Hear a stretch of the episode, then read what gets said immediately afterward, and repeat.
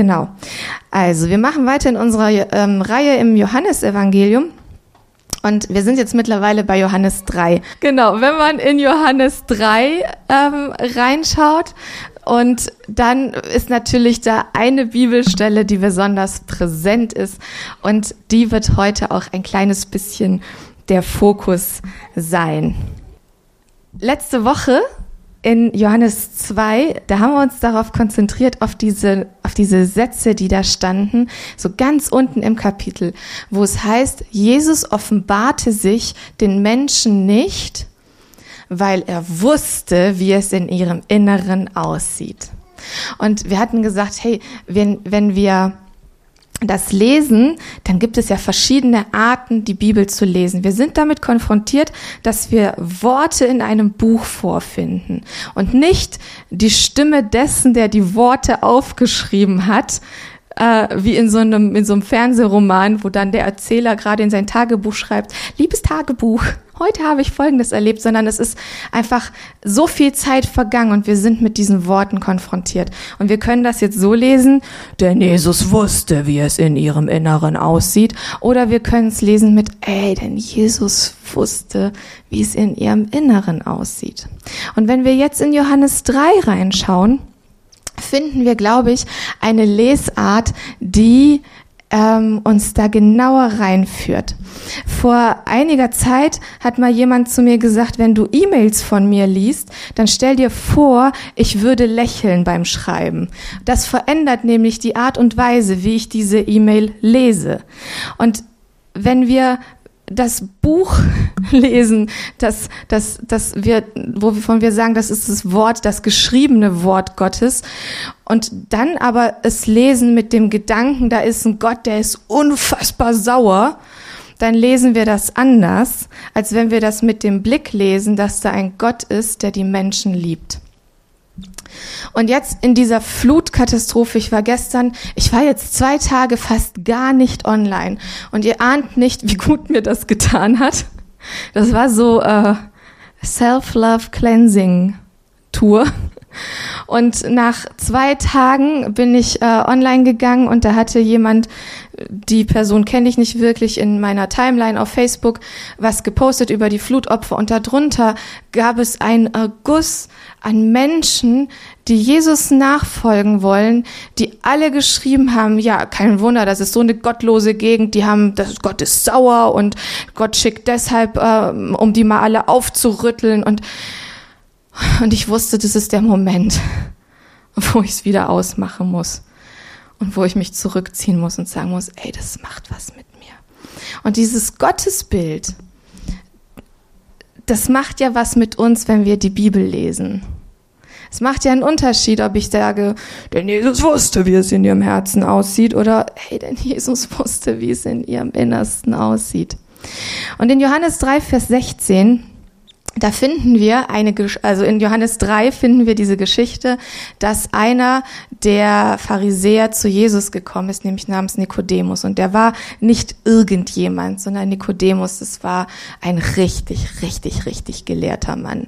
Tora, Talmud hatte der alles drauf. Er war jemand, der dem Volk religiös vorstand, der dem Volk richtungsweisend vorstand, der dem Volk den Weg zu Gott zeigen sollte. Und Nikodemus wusste, bei Jesus da ist was. Und er war so angezogen von Jesus, dass er hinging und seine Gegenwart suchte. Allerdings im Verborgenen, denn er hatte immer noch seinen Status zu verlieren. Und während er sich mit Jesus unterhält, fällt ein Satz. Jesus sagt, und den Vers kennt ihr alle in, in Johannes 3, Vers 16, und die NGÜ übersetzt es so, denn Gott hat der Welt seine Liebe dadurch gezeigt, dass er seinen einzigen Sohn für sie hergab, damit jeder, der an ihn glaubt, das ewige Leben hat und nicht verloren geht. Gott hat seinen Sohn nicht in die Welt gesandt, um sie zu verurteilen, sondern um sie durch ihn zu retten. Wer an ihn glaubt, wird nicht verurteilt, wer aber nicht glaubt, ist damit schon verurteilt. Denn der, an dessen Namen er nicht geglaubt hat, ist Gottes eigener Sohn. Und ich glaube, dass das eine der essentiellsten Bibelstellen ist, die für uns Christen wichtig ist, denn sie zeigt uns das eigentliche Herz Gottes. Und wenn ich diese Bibelstelle verinnerlicht habe, dann fange ich an, das anders zu lesen. Dann lese ich nämlich nicht, denn er wusste, wie es in den Herzen aussieht, sondern da lese ich von Gottes Schmerz, dann lese ich von Gottes Sehnsucht, dann lese ich von Gottes Liebe, die die Menschen sucht und die Gottes Liebe, die zu erretten sucht. Und wenn wir jetzt von erretten sprechen, ihr wisst, ich komme aus eher so einer brüdergemeindlichen Bewegung, dann war das so, dass diese Bibelstelle so ausgelegt worden ist, dass es darum geht, in Himmel zu kommen weil ewiges Leben ist automatisch mit Himmel gleichgesetzt. Also Gott hat den, hat seinen Sohn geschickt, damit die Leute in den Himmel kommen können. Und ja, ich glaube, dass das stimmt. Also ich gehöre nicht zu den Alpha-Söhnern ähm, und ich verurteile niemanden, der das so tut. Es ist mir Latte, aber es ist nicht meine Theologie, sondern ich glaube wirklich, dass Jesus gekommen ist, um uns zu erretten, um uns mit Gott zu versöhnen, um uns aus unserer Verurteilung, in der wir schon drin gesteckt haben, er muss uns nicht verurteilen, dafür haben wir selber gesorgt. Und ich sorge auch täglich dafür, das merke ich ja selber, dass ich mich verurteile, dass ich andere verurteile, sondern Jesus ist gekommen, um uns daraus heraus herauszubefreien, um uns aus, einer, aus einem Sklavendasein herauszubefreien. Und ich glaube aber, dass es nicht nur darum geht, einfach in den Himmel zu kommen, sondern dass es darum geht, in ein neues Leben hinein befreit zu werden. Und dass es mehr ist. Und da bin ich in dem gleichen Gespräch etwas weiter vorne, sagt er nämlich, natürliches Leben bringt natürliches Leben hervor. Also Leben, das sich im Hier und Jetzt offenbart und zeigt. Leben, das mit unserer Natur verhaftet ist. Geistliches Leben wird aus dem Geist geboren. Darum sei nicht erstaunt, wenn ich dir sage, ihr müsst von neuem geboren werden. Und ich glaube, dass das so viel mehr ist, als einfach nur für irgendwann mal, wenn wir tot sind, den Himmel erlöst zu werden, sondern neu geboren werden, das findet doch hier statt. Das findet doch im Hier und Jetzt statt. In dem Moment, wo ich Jesus in mein Leben einlasse, als mein Erlöser, als mein, als denjenigen, der mich so wirklich teuer erkauft hat. Ich möchte nicht an einem Kreuz hängen und alle Schuld und alle Last und allen Schmerz dieser Welt auf mir lasten haben. Obwohl ich zu den Typen gehöre, die manchmal das Gefühl haben, alle Last der Welt liegt auf mir. Aber das ist ja nicht sein Problem ist ja mein Problem. Es gibt ja schon einen Retter und das bin nicht ich. Amen. Ich glaube, dass es so viel mehr ist, dass er uns nämlich in ein Leben hinein erkauft hat, das im Hier und Jetzt beginnt. Und dass er uns nämlich aus diesem natürlichen Leben herauserkauft hat, um uns ein Leben erfüllt vom Heiligen Geist zu geben. Ein Leben, das vom Geist geboren wird. Und ein Leben, das sich manchmal anders anfühlt, als man es natürlich leben würde. Jetzt kommt meine God Story der Woche. Ich habe letzten Sonntag hier vorne gestanden gesagt, ich muss bekennen, dass ich so voller Zorn und Wut bin. Ähm, ich muss auch sagen, das hat sich jetzt nicht auf magische Art und Weise diese Woche ähm, aufgelöst. Aber dieses von neuem geboren werden, Jesus hat ja nicht dieses Bild benutzt von ihr werdet verändert, sondern er sagt, wir müssen von neuem geboren werden. Das heißt, wenn wir geboren werden, dann sind wir Babys. Und Babys wachsen. Und Babys entwickeln sich. Und im Idealfall sind wir nämlich dann welche, die wachsen und sich entwickeln und in Prozesse hineingehen, damit wir, wie Paulus es sagt, von Herrlichkeit zu Herrlichkeit verklärt werden, was irgendwie abgefahren klingt, was aber in der Realität einfach super anstrengend ist. So, und jetzt meine God Story. Letzte Woche erzähle ich, ich habe so viel Wut in mir und ich nehme das mit in die Woche und sage, Heiliger Geist, hm, Wut in mir. Und dann begegnet uns Folgendes. Es regnet und unser Keller läuft voll. Und wir haben uns gedacht, naja, unser Keller ist schon längst leergeräumt und alle Nachbarn haben ihren, ihren Kram auch rausgeräumt. Ich warte, dass die Feuerwehr kommt und das Ding leer pumpt. Und gehe mit Nikolai zum Augenarzt und komme wieder und bin mit den Kindern allein zu Hause. Jörn sagte, ich muss länger arbeiten und, und, und. Es klingelt an der Tür und die Feuerwehr ist dran. Dann habe ich gedacht, okay, warum klingeln die bei mir? Ich gehe mal runter, mal gucken, was die wollen. Feuerwehr sagt, nee, wir haben bei allen geklingelt, wir wollen einfach nur reingelassen werden. Und mir begegnet unsere Nachbarin. Und die guckt mich an und sagt, wir haben richtig anstrengend mit den Eimern das Wasser daraus geschippt. Und ihr Mann hat uns nur zugeschaut und suffisant gelächelt. Und ich so, hä? War meine erste Reaktion. Leider habe ich sehr eloquent mit hä geantwortet.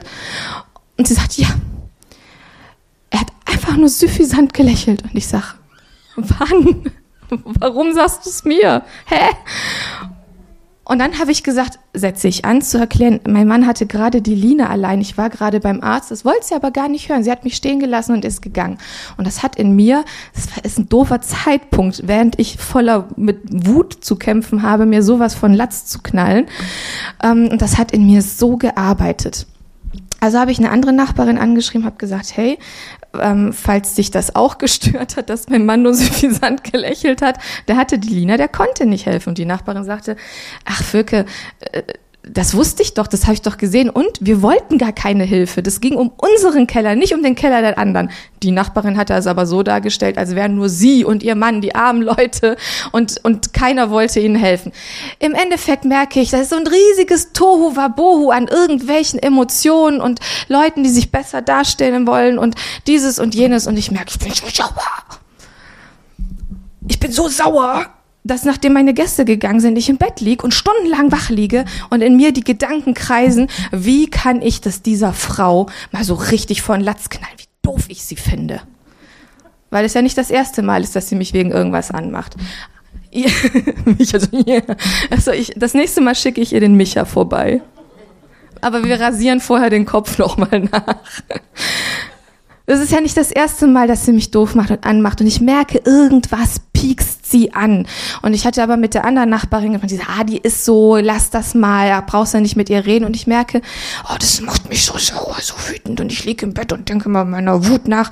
Und nach zwei Stunden denke ich, Mann, jetzt habe ich immer noch nicht geschlafen und ich bin so müde. Und irgendwann mal klopft der Heilige Geist an und sagt, darf ich auch mal was sagen? Nein, ich bin doch sauer. Ich möchte gar keinen guten Rat haben. Ich habe ja wohl auch Grund, sauer zu sein. Und dann ist da diese Stimme mir, die sagt, ähm, also geistliches Leben wird aus Geist geboren. Ich wäre ja da, ich könnte was sagen. Es ist genauso wie wenn meine Tochter irre wütend ist und ich sage, ich bin da. Möchtest du, dass ich dich tröste? Nein. Und ich mir dann denke, frustriert, aber ich könnte dir helfen. Und dann muss ich feststellen, bin ich gestern erst von neuem geboren worden? Bin ich gerade geistlich drei Jahre alt? Es fühlt sich so an, als wäre ich in so einem Toddlerstadium. Und dann liege ich da und sag, ja gut, jetzt bin ich hier von vier bis sechs Uhr morgens sauer gewesen. Vielleicht könntest du jetzt doch was sagen. Und der Heilige Geist kommt rein und sagt, was wird's denn bringen, wenn du jetzt bei der klingelst und der sagt, hör mal, so nicht. Was wäre denn die Frucht daraus? Was würde sich daraus entwickeln? Würde das irgendwas bei dir bringen? Was würde es denn mit dir machen? Was erwartest du denn? Und ich merke eigentlich, dass es totaler Quatsch ist, in den ich mich da verrannt habe. Und dann ist da der Heilige Geist, der sagt, weißt du was, wir machen das anders. Wir wollen doch einen Unterschied machen in dieser Welt. Ihr kauft mal gute Schokolade und klingelt da und sagt, hey, sorry, dass ihr euch von uns nicht unterstützt gefühlt habt. Es ging in dem Moment nicht. Und dann hatte ich mit Jörn darüber gesprochen. Und was war das Ende der Geschichte? Dass zwei völlig pikierte Leute da standen und sagten, ach, nee, ist doch gar nicht so schlimm und ach, auch wäre doch gar nicht nötig gewesen und ja, ach, hm, ha. Und dass ich hinterher denke, ach, ich wünschte, ich wäre vielleicht doch schon mindestens 20 gewesen geistlich, dann hätte ich nicht eine halbe Nacht wach gelegen und mich irre geärgert, mir ein Magengeschwür angeärgert oder was auch immer, sondern hätte den Heiligen Geist viel früher da reingelassen. So, und was ich damit sagen möchte ist, natürliches Leben wird aus unserem natürlichen Dasein geboren. Ältere Übersetzungen sprechen vom Fleisch. Habe ich genug von. Natürliches Leben wird einfach von uns aus dem Bauch heraus entschieden wird aus unserem Temperament, aus unserem Charakter entschieden. Geistliches Leben aber, und ich glaube, dass dazu Jesus uns auch befreit hat, ist, den Unterschied zu machen. Den Unterschied in meinem Leben zu machen, aber kleinschrittig den Unterschied in meiner Kultur und in der Kultur um uns herum zu machen. Die eine Nachbarin, mit der wir uns sehr gut verstehen, die sagte, das ist schon immer so gewesen, das werden wir nicht ändern, das lassen wir jetzt so. Und ich habe dann irgendwann mal gedacht, nee. Nee, wer sagt denn, dass wir das so lassen? Wollen wir Kulturveränder sein? Wollen wir mit unserem Geist in uns, mit, mit der Hoffnung in uns Kulturveränder sein? Dann bedeutet das, dass ich bei mir Kultur verändern muss? Nämlich, wie ich mit Wut in mir umgehe, aber wie ich mit Konflikten auch umgehe. Ich glaube, dass Jesus uns nicht einfach nur für irgendwann mal in den Himmel erlöst hat, sondern ich glaube, dass Jesus uns erlöst hat, im Hier und Jetzt den Unterschied zu machen. Und wenn wir jetzt daran denken, was gerade um uns herum passiert und wir diese ganze Flutgeschichte sehen und wir und und es wirklich offensichtlich ist, dass es einen Klimawandel gibt, der nicht eine Strafe von Gott ist, sondern wir mit unserem Lebensstil produzieren. Und da zeigt sich wieder, dass Jesus ja recht hat oder dass, dass die Bibel an diesem Ort recht hat. Gott muss uns nicht verurteilen. Das machen wir schon selber ganz gut. Wir basteln uns da schon selber ganz schlecht. Da, dafür braucht's nicht eine Macht von außen, sondern, sondern das, das Böse in und um uns herum. Das sorgt da schon dafür. Und dann denke ich, Jesus ist gekommen, um uns herauszureißen, um uns zu erkaufen, um uns teuer zurückzukaufen, um zu sagen, und es ist gut. Und er ist derjenige, von dem Johannes 1 sagt, dass er am Anfang war, dass er derjenige ist, der aus, aus dem alles entstanden ist, das gut war. Und Römer 1 spricht davon, dass die gesamte Schöpfung darauf wartet, dass die Kinder Gottes in ihrer Herrlichkeit offenbar werden. Dann muss ich doch bei mir mal gucken und mich mal wie ist es denn mit Herrlichkeit bei mir? In welchem Entwicklungsstadium befinde ich mich gerade? Und das zeigt sich meistens nicht, wenn es mir gut geht, sondern, sondern wie es, wie es wirklich ist, wenn die Maske weggerissen ist, wenn ich herausgefordert bin, wenn ich konfrontiert bin mit Ungemütlichkeit, mit Anstrengung, dann zeigt sich, dann kommt doch richtig erst raus, was in mir drin steckt. Und ich merke, Jesus, ich möchte nicht in einem Kleinkindstadium der Geistlichkeit sein. Ich kann doch nicht darauf warten, dass sich irgendwas verändert, wenn der Retter doch schon da gewesen ist. Und wenn wir doch schon frei gemacht sind und wenn doch schon die Voraussetzungen dafür geschaffen worden sind, dass ich mich auch frei fühle und frei bin, in dieser Freiheit wandle, Entwicklungs, ähm, ähm, Schritte unternehme und weiß, ich bin kräftig und mündig, mich zu entwickeln. Ich bin kräftig, ich bin zur Mündigkeit berufen, mich weiterzuentwickeln. Jesus sagt, wir sind nicht mehr Sklaven, wir sind nicht mehr Knechte, wir sind Freunde. Und wer frei ist, hat Entscheidungsfreiheit. Und wer frei ist, ist halt kein Opfer in dem Sinne. Manchmal fühle ich mich wie ein Opfer. Aber ich bin von Jesus freigekauft. Und in dem Moment, wo ich nachts in meinem Bett liege und darüber jammere, dass die Nachbarin mir doof gekommen ist, bin ich ein Opfer. Und Jesus hat mich aber frei gekauft. Und was braucht's? Es braucht, dass ich da liege und sage, ich bin geistig erwachsen und benehme mich jetzt nicht wie ein Kleinkind. Klingt leicht. Ist es nicht immer. Und dafür brauche ich Leute wiederum, die mir nämlich einen Spiegel vorhalten. Vielleicht dann auch mal sagen, in dem Fall war es meine Mama, die war da und hat gesagt, naja, Völke, aber ich kann dich verstehen, dass du sauer bist. Das war gut, dass sie das gesagt hat. Aber wie wird Jesus das denn machen? so. Boah, hab ich gedacht, na toll. Aber das halte schon auch nach in mir, dass da meine Mama ist, die sagt, hey, ne, frag doch den Heiligen Geist, wie du damit umgehen sollst. Das halt nach und ich glaube, dass wir dafür einander brauchen, dass wir manchmal jemanden brauchen, der sagt, möchtest du eine Flasche haben? Oder darf ich dir ein ordentliches Steak vor die Nase setzen? Ich, ähm, gibt ja auch vegane Steaks. Ich glaube wirklich, und das lerne ich gerade, wisst ihr, äh, wir haben ja diese Vorstellung, dass das dann so die massiven geistlichen Durchbrüche sind, die uns dann so ah, im Alltag stehen lassen, voll erleuchtet. Und das sind dabei aber die kleinschrittigen Siege, die wir erringen und wo wir hinterher merken, es fällt was ab und es ist ein Durchbruch geschehen. Gestern war das für mich so ein Moment, Jörn, nachdem du wiederkamst wo ich gemerkt habe, ich habe gebetet, während Jörn weg war, weil ich den Eindruck hatte, daran entscheidet sich jetzt gerade was Geistliches und ich möchte, dass sich bei uns im Haus etwas verändert. Und während Jörn weg war, habe ich in Zungen gebetet und, und ähm, gesagt, ich will das geistlich begleiten und er kommt wieder und ich merke, es ist wie so, wie so ein, wie so ein Schleier, der weggezogen ist. Das war jetzt nichts Weltbewegendes. Aber ich möchte, dass das Reich Gottes auch in meinem Treppenhaus durchbricht. Ich möchte, dass das Reich Gottes auch in meinen schlaflosen Nächten durchbricht. Ich möchte, dass das Reich Gottes in meinem Alltag zu finden ist.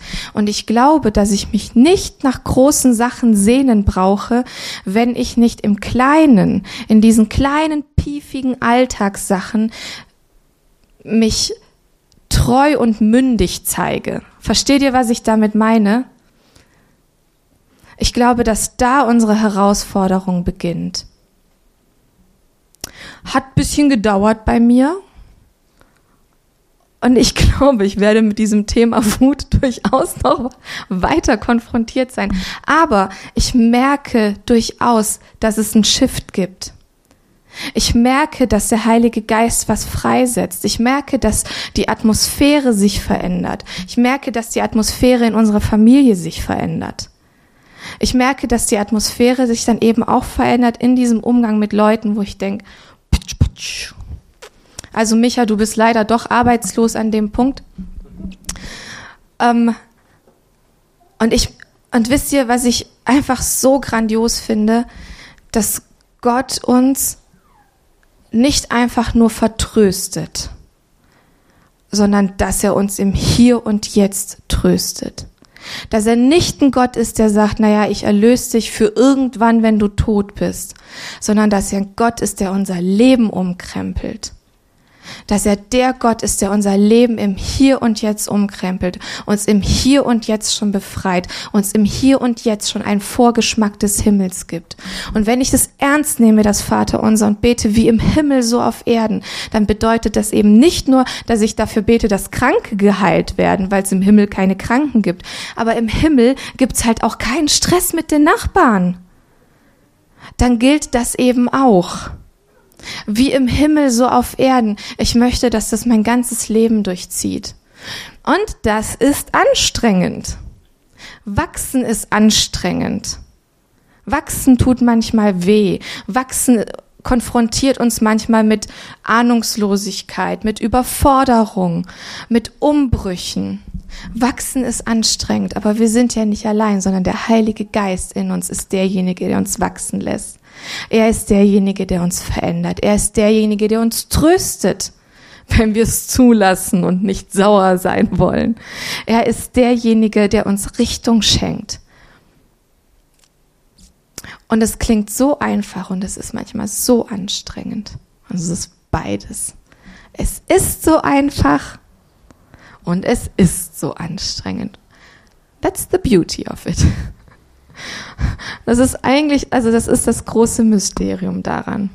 Und ich wünsche mir so sehr, dass wir einfach, dass wir uns trauen, mit dem Heiligen Geist in unserem Alltag unterwegs zu sein, zu sagen, ich warte nicht einfach nur darauf, dass ich irgendwann mal tot bin und im Himmel Luja sorgen kann, sondern ich möchte im Hier und Jetzt den, die Kraft des Heiligen Geistes erleben. Leben aus dem Natürlichen bringt Natürliches hervor. Und das ist leider nicht mehr in dem Gutzustand, den Gott zuerst ausgesprochen hat. Aber Leben aus dem Geist, es bringt neues Leben hervor. Leben aus dem Geist bringt bringt Leben hervor, das, das sich gut anfühlt, dass, dass unsere Kultur verändert, dass die Menschen um uns herum verändert. Und ich glaube wirklich, dass es gestern einen Shift gegeben hat bei uns. Das ist meine God Story. Es hat einen Shift in mir gegeben. Und das ist ja schon mal, da ich das Zentrum meines Lebens bin, neben Jesus natürlich. Aber da, da sich, ne, ihr wisst es, so, es ist massiv, dass sich bei mir etwas verändert, weil ich doch merke, dass es ja Auswirkungen hat, wie ich mich verhalte. Es hat Auswirkungen auf meine Kinder, hat Auswirkungen auf meine Ehe, es hat Auswirkungen auf diese Gemeinde, es hat Auswirkungen auf meine Nachbarn. Dass sich bei mir was verändert hat, das ist schon mal massiv. Ich glaube aber, dass sich auch bei den Nachbarn etwas verändert hat. Denn der Heilige Geist, der sät aus. Der schmeißt seine Samen überall rein. Und ich muss nicht diejenige sein, die das begießt. Und ich muss auch nicht diejenige sein, die das erntet. Aber ich möchte seine Güte säen. Und jetzt höre ich auf zu reden. Wir wollen worshipen. Und ich bete, Heiliger Geist, dass du unsere Leben so sehr veränderst, dass es wirklich einen Shift gibt. Dass wir diese, dass wir Überbringer der guten Botschaft sind. Es ist keine gute Botschaft, sich hinzustellen zu sagen, Gott ist so sauer, dass er dich jetzt bestraft. Für wen soll das eine gute Botschaft sein? Wir wollen die Botschaft bringen, dass du uns rettest, dass du dich uns zuwendest, dass du uns immer einlädst, dass du immer derjenige bist, der sagt, darf ich auch mal was sagen in deinem Leben? Darf ich dir helfen? Darf ich dich unterstützen? Darf ich dich begleiten? Darf ich dich voranbringen? Heiliger Geist, ich bete, dass du das ganz tief als Überzeugung in unsere Herzen einpflanzt. Ich bete, Heiliger Geist, dass du die Liebe des Vaters in unsere Herzen ausgießt und dass es dann da nicht bleibt, dass es nicht zu so einem stehenden Gewässer bleibt, das wie bei uns auf dem Balkon Stechmücken beherbergt, sondern dass es ein, ein fließendes Gewässer ist, das aus uns rausfließt. Heiliger Geist, verändere unsere Herzen, denn du weißt, wie es in unserem Innersten aussieht. Und du weißt es aber mit einer Zuwendung und mit einer Liebe und mit Hoffnung, mit Zukunftsperspektive. Und ich bete, dass du jetzt mit Zukunftsperspektive zu uns sprichst. Ich bete, dass du heute Worte, die prophetisch sind, ausgießt. Ich bete, dass du unsere Seele berührst, dass du unseren Geist berührst, dass du unseren Körper berührst, dass du heute hier wirkst, Heiliger Geist, unter uns. Du bist hier willkommen, das ist hier dein Reich, das ist hier dein Raum. Und unsere Herzen, die sehnen sich nach dir. Holy Spirit, come.